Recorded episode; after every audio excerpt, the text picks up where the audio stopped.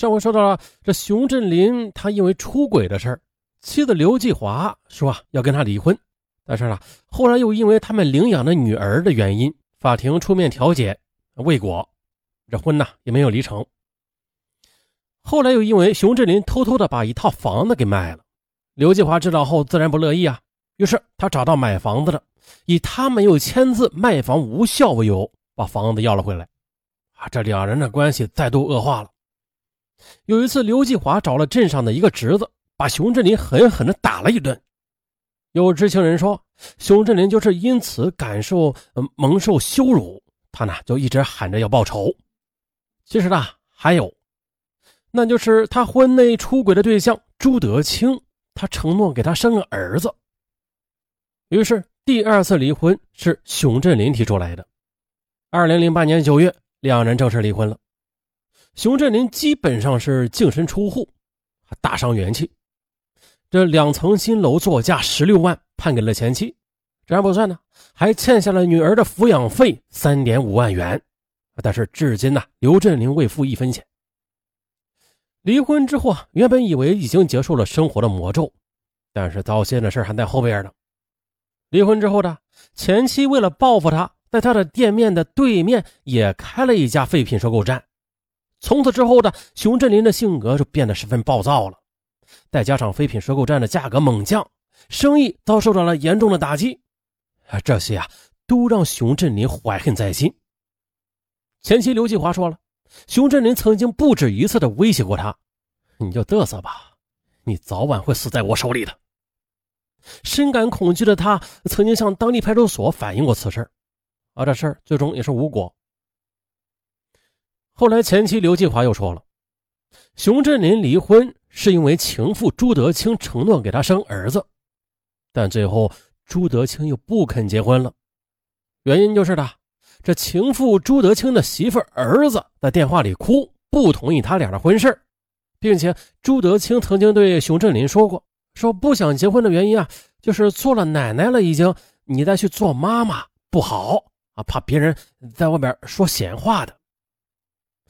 二零零九年，他想要同前妻复婚，但是未果，熊振林变得是焦躁不安起来。去年底，因为老被熊振林怀疑啊从废品收购站偷卖东西而离开的于启章，啊，他后来呢又去了隔壁前妻刘继华的收购站里去帮忙去了，并且。于启章，他经常听到熊振林在隔壁对工人是吼来吼去，啊，他这个人疑心很重，经常怀疑工人们把收购站的东西偷出去卖。同时，离婚后的熊振林经济上似乎也是陷入了困顿。零八年十一月，熊振林曾经当着于启章的面说啊，他从朱德清那里借过二点八万元，用来周转生意。此后，熊振林又向朱德清再次借了一万元。年近七旬的母亲战红英，她反映，零八年熊振林呢也从他手头上拿走近六千元。这离婚之后，他其实已经没有什么钱了。再加上废品收购站的价格猛降，生意嘛也是越来越难做。以前废纸箱每斤是收四五毛，去年底降到了一毛五，熊振林的生意肯定是受到了影响。婚离了，房产没了，朱德清又不愿意结婚。又是四处借钱，这生意也不好做了，诸多困顿和压力，在这个新旧交替的年关一起碾上了熊振林的心头。由此，血腥之日来临。二零零九年一月四日早晨，在吃早餐时，熊振林将两名工人灌醉，骗至猪圈，用斧头挨个给砍死了。后来，工人丁永兰又被叫去搬桌子，也被杀死。随后呢，又将店里的其他三人又杀死了。而他杀员工的动机一共有两个：一是怀疑员工偷拿废品出去卖；二是帮助他的前妻啊找下任丈夫，由此他怀恨在心。这时，杀红眼的熊振林又来到了前妻的家里，可奈何敲了好几次门都没有开，只好作罢了。后来又来到朱德清的家中，可是两人在聊天时候谈起了结婚，便降低了熊振林的警觉和杀心。可是后来朱德清又赶他走啊，这又让他杀心又起了，一下子将其给杀死了。而一同被杀的还有朱德清的两岁半的孙子。后来在警方的审讯中，熊振林被问为何要杀死那些故宫时，他说了：“他们占过我的便宜啊，偷过我的东西出去卖钱，所以杀一个也是杀，杀几个也是杀，反正犯下了案子都是难逃一死。那么为什么连孩子都不放过呀？”啊，他说了：“只杀年轻人，不杀老人。”因为年轻人可以传宗接代的，由此可见熊振林的凶残程度了。零九年一月五日凌晨的，熊振林给母亲打电话，说：“你以后再也不要给我打电话了，我要走了，现在就走。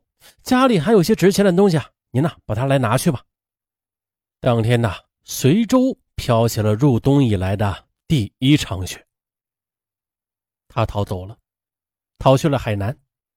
可谁曾想啊，五天之后的仇恨又把他拉回了湖北。他还有一个计划，他准备在腊月二十九日这天的，对逃过一劫的刘继华、徐启章和另外几个与他有过节的以及占过他便宜的几个人再下杀手，一个也不留。但是计划最终是失败了，原因就是啊，事发后他想弄一张假身份证的，可是因为需要一张照片。后来啊，到一家照相馆照相时，被人认出来了，然后报警了，因此被警方抓获。最终，公安部 A 级通缉犯熊振林因为犯故意杀人案，于二月九日九时在湖北省随州市中级人民法院第一次公开审理，合议庭十一时四十五分当庭宣判熊振林故意杀人罪成立，判处死刑。啊，法院已经判决了，该案该结束了吗？不，本案的精彩还在后边。二零零九年二月二十七日，随州迎来第二场雪，让人不由得想起第一场雪时熊振林制造的那场血案。上午九时的，随州近百名群众自发的涌进了审判庭，看熊振林的终审下场。不少武汉市民也是驱车赶来旁听。庭审中。身穿着球衣的熊振林，他时常的主动的起身回答询问，并且为自己辩解，偶尔啊还低头翻看手中的纸条。在法官的允许下，他宣读特别声明，说作案那半年多，始终是精神抑郁，请求科学鉴定。熊振林案的上述意见归纳有三点：请求精神鉴定，真诚悔罪，求从轻。再就是请求大赦，保命赎罪。庭审中，熊振林还向法庭揭发看守所内的三起犯罪行为，以求立功减罪。省检察院出席庭审的检察员认为，熊振林的精神鉴定请求应予驳回，同时其悔罪表现难以弥补其罪大恶极，终审法庭当维持一审的死刑判决。庭审持续了约两个小时，控辩双方围绕是否进行精神病鉴定展开了激辩。主审法官表示了，将对双方意见记录合议庭法官合议之后提交省高院审判委员会啊讨论之后再做判决。由此呢，法庭当庭未宣判。主审法官还表示了，按照我国宪法的，熊振林请求国庆特赦啊，非法官所能决断的。由此建议呢，熊振林的辩护人直接的向全国人大提交建议。上午九时，熊振林被押进法院，他胡须刮得很干净，还显出一丝文静。他回答问题的声音太低，法官啊还不时的提醒他大点声音。这实在是让人难以想象他残杀八人时的那种凶残。在法官宣读完上诉人享有的申请回避权利之后，熊振林连说不回避，手伸进衣袋里说：“我还有两份资料要交给法官律师，啊，现在呀在我身上呢。”法官告知：“啊，等一会儿可以交。”接着，法官宣读了一审判决书，约十五分钟。宣读完之后，开始对其询问了：“我问你，是否与你收到的判决书一致啊？”熊振林迅速起身，对的，是一致。这时，熊振林的辩护人他说要举报立功，称一审判决有一句话不准确。辩护人又宣读完了熊振林的悔过书，接着上诉状况作为归纳之后，然后法官又询问了：“那你还有没有什么要补充的？”“有，我有新的材料要转交法官、检察官，我有新的意思。”“嗯，可以提交的，你也可以说说。”“哦。”你们要保密啊！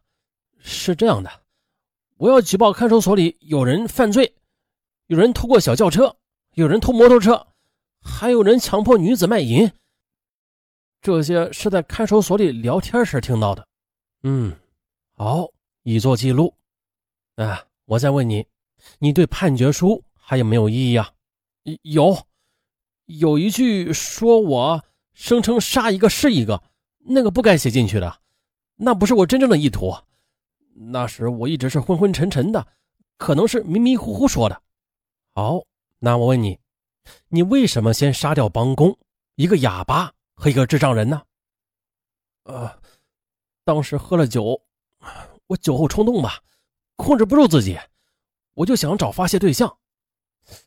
你曾交代是为了壮胆，呃，是为了壮胆，为了排除妨碍。那么你又为什么残杀两岁的孩子呀？当时他哭起来了，我比较烦躁，又喝了酒，也是为了排除妨碍。那你为什么又折断电话线呢？我是怕他们醒来打电话暴露了我，我精神抑郁，我想请科学鉴定一下。法庭在调查阶段的。检察官又补充了四份来自熊振林的前妻、村干部、小学老师等人的调查笔录，都认为熊振林没有精神疾病，其家人也无精神病遗传。我再问你，你为什么要杀人？我当时是精神抑郁，我对生活失去了信心，婚姻失败，生意又失败。你认为你自己有精神病？是的，精神抑郁是不是精神病？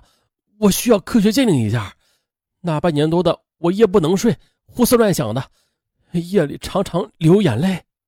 那你的前妻、村干部、老师都认为你没有精神病，不是的，我的精神抑郁都是在晚上，他们并不知道。村干部我也不认识啊，还有小学老师说的是二十多年前的我，其实我早就发生了变化。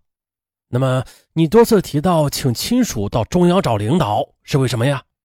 我去求一下情。哦，是希望得到赦免吗？不是，我只想活命。最后陈述中，熊振林再次起身，再次的向受害者的家属表示极大的歉意，说对不起他们。约十时五十分的，法庭宣布休庭，将熊振林还押。两名法警驾着熊振林走出大厅，也就在这时的旁听席上，熊振林的母亲她悲怆的呼喊着：“熊四啊，我的儿啊！”七十三岁的老人在审判大厅内哭的那是瘫倒在地。熊振林回望母亲一眼，噙泪低头出门。二月二十七日的，熊振林又向法官递交了一份悔过书。这是一审、二审以来他当庭递交的第三封悔过书了。悔过书中，熊振林称自己并非十恶不赦，他是个老实人，是为情所伤，由爱变恨，这才酿成惊天血案的。我自感罪行深重，给受害人家属带来了沉重的精神创伤和物质损失。我愿意认罪，深表自责和歉意，请领导给我一个生的机会，一个改造的机会。可是，一审判决认为了熊振林他无任何从轻或者减轻处罚的情节，对其认罪的态度也是未置可否。但是那是以前，昨日的二审主审法官小杰庭审时，他肯定了其悔罪态度。熊振林对其杀死八人的证据无异议，认罪态度好。今天又真诚的道歉，对其作案时的精神状况提出鉴定，法院。均已记录在案。还有，熊振林辩称自己声称的多杀一个是一个，是公安人员引供诱供的，那不是自己真实的想法。终审认定其作案动机属于主观范畴，其供述自然稳定，其内心想法公安机关不可能引供和诱供的。熊振林辩称是酒后作案，神志不清，还有就是作案期间是精神抑郁，申请对其进行精神病的司法鉴定。可终审认定了，熊振林他作案动机明确，作案对象特定，并且啊都是与他有过过节的，具体实施犯罪过程中有预谋、有计划、有步骤的去杀人，还有就是作案之后他会清理现场，并且潜逃。有很强的自我保护意识，还有其个人及家族均无精神病史，而辩护人呢，他未能提供证据证明作案时精神有异常的表现。从侦查到一二审中回答问题切题，记忆很准确，无任何异常的反应。由此呢，提出申请精神病鉴定的上诉理由没有事实依据和正当理由，所以不予支持。熊振林他认为啊，归案之后对犯罪的行为供认不讳，认罪态度好，愿意赔偿被害人的损失，并且当庭提交悔罪书啊，真诚的悔过，请求从死刑轻判，处以死缓刑。终审认定熊振林认罪态度较好，但是啊，其罪行极其严重，不足以对其从轻处罚。那熊振林他当庭检取他人的犯罪线索。请求认定有立功表现，可是终审认定了熊振林提供的他人犯罪线索，公安部门早已经掌握了，故不能认定熊振林有立功表现。熊振林要求特赦，终审开庭时，审判长当庭答复说：“根据宪法规定，特赦它不属于法院职权范围，申请人呢可以向全国人大常委提出申请。”最终。经最高人民法院核准，并且签发死刑执行命令。二零零九年四月十六日，连杀八人的熊振林在湖北随州被执行死刑，终年三十五岁。在被执行死刑前的执行人员对熊振林宣布了最高人民法院的刑事裁定和死刑执行命令。熊振林说了：“我本质不坏的，我不是杀人恶魔。”他还表示，自己做的事啊，自己愿意承担责任。他呢也没有太多的遗憾，他还说，从和谐社会角度考虑，国家应该废除死刑的。熊振林他希望自己用药物注射来执行死刑，用枪打会很疼。哎呦，当时你用斧头砍别人的时候啊，对，你是不疼的。那随州没有药物注射死刑的条件。最终，执行人员对熊振林实施枪决。啊！法官询问熊振林有无遗言时，熊振林泪流满面的说：“我，我想见见妈妈。”本案完。